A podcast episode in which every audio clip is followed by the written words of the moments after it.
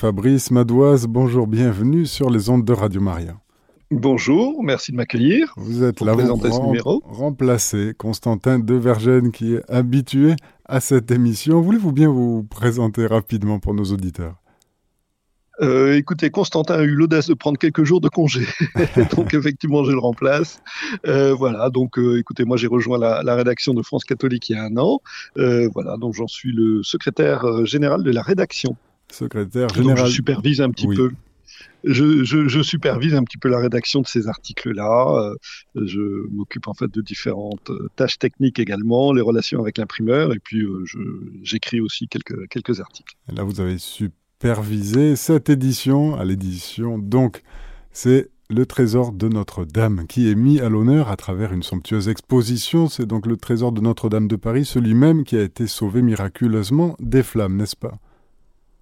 Voilà, exactement. Une très très belle exposition au Louvre que je suis allé voir hier, mais en fait un de nos journalistes y était allé auparavant. Et c'est vrai que c'est un, un, miracle en fait que l'on puisse encore admirer ce, ce trésor. Euh, on se souvient évidemment de euh, l'incendie, du tragique incendie du, du 15 avril 2019. Euh, il a fallu en fait tout le courage des, des pompiers de Paris euh, pour sauver ce trésor-là. Ils sont allés, ils ont pénétré en fait dans le brasier avec leur aumônier qui est le père Jean-Marc Fournier. Euh, pour chercher les, reliques, pour euh, chercher en fait ce, trésor de Notre-Dame. Le Père Fournier, lui, a enlevé aux flammes le Saint-Sacrement et il a béni avec le Saint-Sacrement, il a béni euh, Notre-Dame avant en fait de quitter la cathédrale. Et ce qu'il y a de remarquable et, de miraculeux, on peut le dire, c'est que le feu, au moment de cette bénédiction, attaquait déjà la tour nord de Notre-Dame. Et finalement, il a été maîtrisé par les pompiers et, et sans doute peut-on dire que cette bénédiction n'est pas étrangère euh, à, ce, à ce sauvetage, à cette sauvegarde en fait de, de Notre-Dame. Et cette bénédiction de la beauté, c'est un spécialiste, Mathieu Lourd dans vos colonnes, un historien de l'architecture et spécialiste des cathédrales, qui nous éclaire sur cette dimension. La beauté, justement, ce reflet de la liturgie céleste qui transparaît dans ce trésor, justement. Oui, alors euh, sans doute faut-il préciser aussi un petit peu ce qu'est ce qu'est ce trésor. Le trésor, en fait, c'est l'ensemble des reliques, des objets sacrés, des livres liturgiques, des œuvres d'art qui sont conservées au sein de la cathédrale et qui sont destinés à servir, en effet, ou à éclairer la, la liturgie. Le trésor de Notre-Dame, bien sûr, il est, il est exceptionnel hein, à, à, la mesure de l'histoire de cette euh, cathédrale. Alors, ce qu'il faut savoir, c'est que malheureusement, du trésor antérieur à la Révolution, puisque les chanoines ont commencé à constituer ce, trésor en fait dès le, Moyen Âge, bien évidemment. Mais malheureusement, il n'en reste pas grand-chose puisque euh, les, pièces d'orfèvrerie ont été fondues euh, à la Révolution par, des révolutionnaires. Donc, d'avant la Révolution, on a encore de, de, de somptueux micelles, bréviaires, graduels qui ont échappé euh, à ce, vandalisme-là, mais malheureusement pas les pièces d'orfèvrerie. Alors, les pièces d'orfèvrerie que l'on peut voir dans cette très belle exposition au Louvre, ont été euh, faites euh, après la Révolution, donc à partir du, Premier Empire. Certaines ont servi au sacre de Napoléon Ier, et on peut voir notamment de, somptueuses, de somptueux reliquaires pour la couronne d'épines. Hein. Il y en a eu plusieurs qui ont été faits euh, euh tout au long des, des, ans. Il y en a un qui est euh, magnifique, qui date de 1806, du Premier Empire, et puis il y en a un autre qui a été fait, qui date euh, cette fois en fait du Second Empire sous euh, sous Viollet-le-Duc, en fait à l'époque de Viollet-le-Duc, qui n'a pas simplement restauré la cathédrale, mais qui a euh, participé également à la reconstitution de ce de ce trésor. Donc voilà, ce sont vraiment des, des, des pièces magnifiques. je vous recommande chaudement d'aller voir cette cette exposition au Louvre il faut réserver, hein, puisqu'elle a quand même un certain succès, et donc il faut prendre des, petits créneaux sur Internet, des créneaux de réservation pour euh, pouvoir y accéder et la regarder en, en toute, euh, toute tranquillité. Alors dans votre dossier apologétique, dans France catholique, vous abordez un point décisif entre catholiques et protestants, la question de la tradition. Voilà, et, surtout, effectivement, c'est une question très, très, très discutée entre les catholiques et les protestants. Est-ce que la Sainte Écriture est la seule source de notre foi? Alors, les protestants ont tendance à dire oui, euh, et les catholiques disent, euh, certes, la Sainte Écriture, la Bible, les Évangiles euh, sont une source essentielle de la foi, mais ça n'est pas la seule, parce qu'il y a effectivement aussi la tradition apostolique qui est continué par le magistère de l'Église. Ça, c'est Frédéric Guillot hein, qui euh, est euh, l'un des, responsables, l'un des rédacteurs de cette rubrique apologétique qui, nous le dit. Et il dit, mais finalement, il suffit d'y réfléchir. Qu'est-ce qui est premier? Est-ce que ce sont les évangiles ou est-ce que c'est l'Église? Bah, c'est évidemment l'Église qui a été instituée en fait par euh, notre Seigneur. Les évangiles euh, n'ont été écrits qu'entre 1900 qu'entre 50 pardon et 90 au premier siècle. Donc euh, après évidemment euh, la passion euh, du Christ et, donc le christianisme n'est pas à proprement parler une religion du livre, c'est au contraire une religion de la parole. Et cette parole, évidemment, elle mérite d'être étudiée, commentée, expliquée. Et il importe qu'une instance interprétative euh, demeure pour comprendre euh, cette parole, pour l'expliquer euh, aux hommes de, chaque temps. Euh, et donc cette instance qui interprète euh, l'écriture, c'est évidemment euh, l'Église qui a été fondée par notre Seigneur. Et euh, Fénelon, euh, Frédéric Guillot euh, cite Fénelon, qui explique que Dieu aurait manqué aux besoins de presque tous les hommes s'il ne leur avait pas donné une autorité infaillible pour leur épargner la recherche impossible et pour les garantir de s'y tromper dans l'explication en fait de ces textes dans le sens du texte sacré. Voilà, voilà pourquoi l'Église est absolument indispensable à, la, à la à l'entretien de la foi et à l'interprétation et à l'explication euh, de euh, tout ce qui est consigné en fait dans les Écritures et, de toute l'œuvre divine. Alors canonisé en 1881 par Léon XIII, dans France catholique, vous nous faites découvrir le mendiant de Dieu, c'est Saint Benoît Joseph Labre. Oui, alors c'est un mendiant, euh, c'est un, saint extraordinaire. Hein. En, fait, c'est extraordinaire parce qu'il n'a rien fait d'extraordinaire en quelque sorte. Bon, il a fait des miracles hein, évidemment pour être canonisé, mais euh, c'est quelqu'un qui, a vécu en fait une vie de, dénuement et d'abandon à Dieu qui est absolument extraordinaire.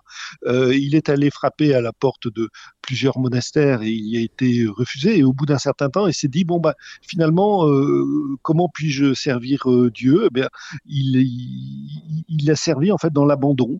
Euh, il a pris la route. Euh, il a servi aussi en fait par des mortifications. C'était vraiment en fait le, mendiant de Dieu, les mortifications. Il a été euh, moqué, insulté à la fois par par d'autres, par des enfants. Enfin bon, voilà.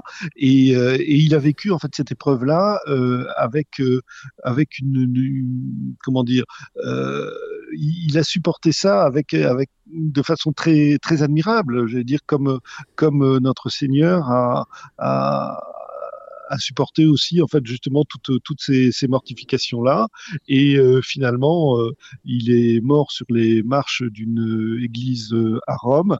Et quand quand il est mort les enfants se sont écriés et morto il santo voilà il avait déjà cette réputation en fait, de sainteté par sa simplicité par son abandon à Dieu avant avant de mourir. Et voilà. Et donc il a été canonisé quelques quelques enfin quelques années plus tard euh, un siècle, un siècle après, un siècle et demi après, par euh, Léon XIII. Et voilà, je crois que c'est une figure qui est à recommander en fait à, à tous les auditeurs parce que euh, voilà, encore une fois, la sainteté, elle, elle peut être ordinaire et lui a montré en fait comment à, travers, en suivant en fait le Christ, on pouvait y accéder. C'est vraiment une très belle figure à Rome. On a la chance d'avoir un correspondant à Rome qui nous a écrit euh, cet article-là sur les pas de Saint Benoît Joseph euh, Labre. Voilà, il est, mort euh, sur les marches de l'église Sainte-Marie des Monts. Voilà, pour vos auditeurs qui connaissent Rome, ils sauront situer cette église-là. Une autre figure historique dans France catholique, c'est Louis-Philippe Ier. Oui, Louis-Philippe, alors ce n'est pas un saint, hein, Louis-Philippe, mais en revanche, euh, c'est un roi un peu méconnu, un peu déprécié. On se souvient de la caricature que, que Daumier en avait fait, où il avait caricaturé en forme de, de, de poire. Hein. Le, visage de Louis-Philippe avait la forme d'une poire, donc ce n'est pas très, pas très gentil, mais c'est un, un, roi qui vaut beaucoup mieux en fait que cette caricature-là. Euh, il a réussi à maintenir la paix à l'extérieur, l'équilibre en Europe, prospérité à l'intérieur. Il a achevé aussi la conquête de l'Algérie.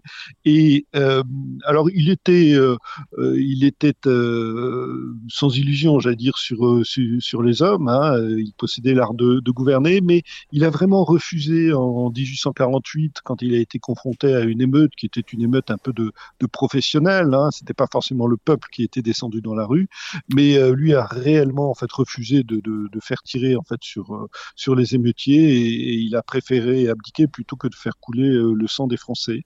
Euh, voilà, mais c'est un roi en fait dont l'œuvre mérite réellement d'être réhabilitée. Il, il, a commencé, j'ai dire, l'œuvre qu'il a entrepris s'est épanouie finalement sous le Second Empire, hein, sous Napoléon III, et voilà, il a vraiment commencé à, moderniser la France et voilà, c'est un homme dont, Victor Hugo d'ailleurs euh, porte, euh, enfin dresse un portrait qui est très euh, très nuancé, très subtil. Victor Hugo dit de Louis-Philippe qu'il avait quelque chose de, Charlemagne et, d'un avoué.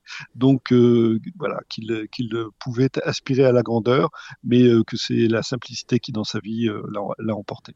Alors pour clore notre revue commentée, votre tour de France des sanctuaires Mario s'arrête cette semaine à Notre-Dame de Garaison. Oui, c'est en Haute-Pyrénées. Alors c'est une, euh, une histoire euh, assez étonnante en fait que celle de ce sanctuaire, euh, puisque c'était le sanctuaire le plus fréquenté du sud de la France, le plus fréquenté avant les apparitions de Lourdes. Et l'histoire est à peu près semblable hein, d'ailleurs. c'est au XVIe siècle, en 1515, une jeune bergère qui reçoit par trois fois la visite de la Sainte Vierge. Donc cette bergère s'appelle Anglaise de Sagazan et la Sainte Vierge lui demande de construire également une, euh, une chapelle euh, près d'une source. Et cette chapelle, en fait, est construite. Donc, euh, c'est le sanctuaire de Notre-Dame de, de Garaison. Et les pèlerins y accourent et des malades sont, sont guéris. voilà, donc ils bénéficient en fait des, des grâces que la Vierge Marie répand en ce lieu. Et euh, voilà. Et donc, euh, donc c'est une histoire assez semblable à celle du, sanctuaire de Lourdes. Et le trait d'union entre ce sanctuaire et Lourdes, c'est qu'au 19e siècle a été créée la congrégation des missionnaires de l'Immaculée Conception, qui sont appelés également les pères de Garaison, et c'est eux qui fondent dans ce sanctuaire une institution scolaire, qui existe encore d'ailleurs, et, c'est de leur rang que, seront, que sortiront les premiers chapelains du sanctuaire de Lourdes, euh, voilà, que, l'on connaît évidemment aujourd'hui. Donc une, belle histoire et euh, euh, nos amis en fait des Hautes-Pyrénées ont eu la chance d'être gratifiés des, apparitions en deux lieux de Notre-Dame. Eh bien, tout ceci et bien d'autres choses encore de grande qualité, c'est dans le France catholique de cette semaine. Merci Fabrice Madoise d'être venu sur les ondes de Radio Maria. Je rappelle pour toutes ces informations-là le site internet france-catholique.fr ou bien les réseaux sociaux. Un grand merci encore une fois. Merci beaucoup. Chers auditeurs, c'était notre émission France catholique, la revue commentée. Retrouvez cette émission podcast sur notre site internet radiomaria.fr.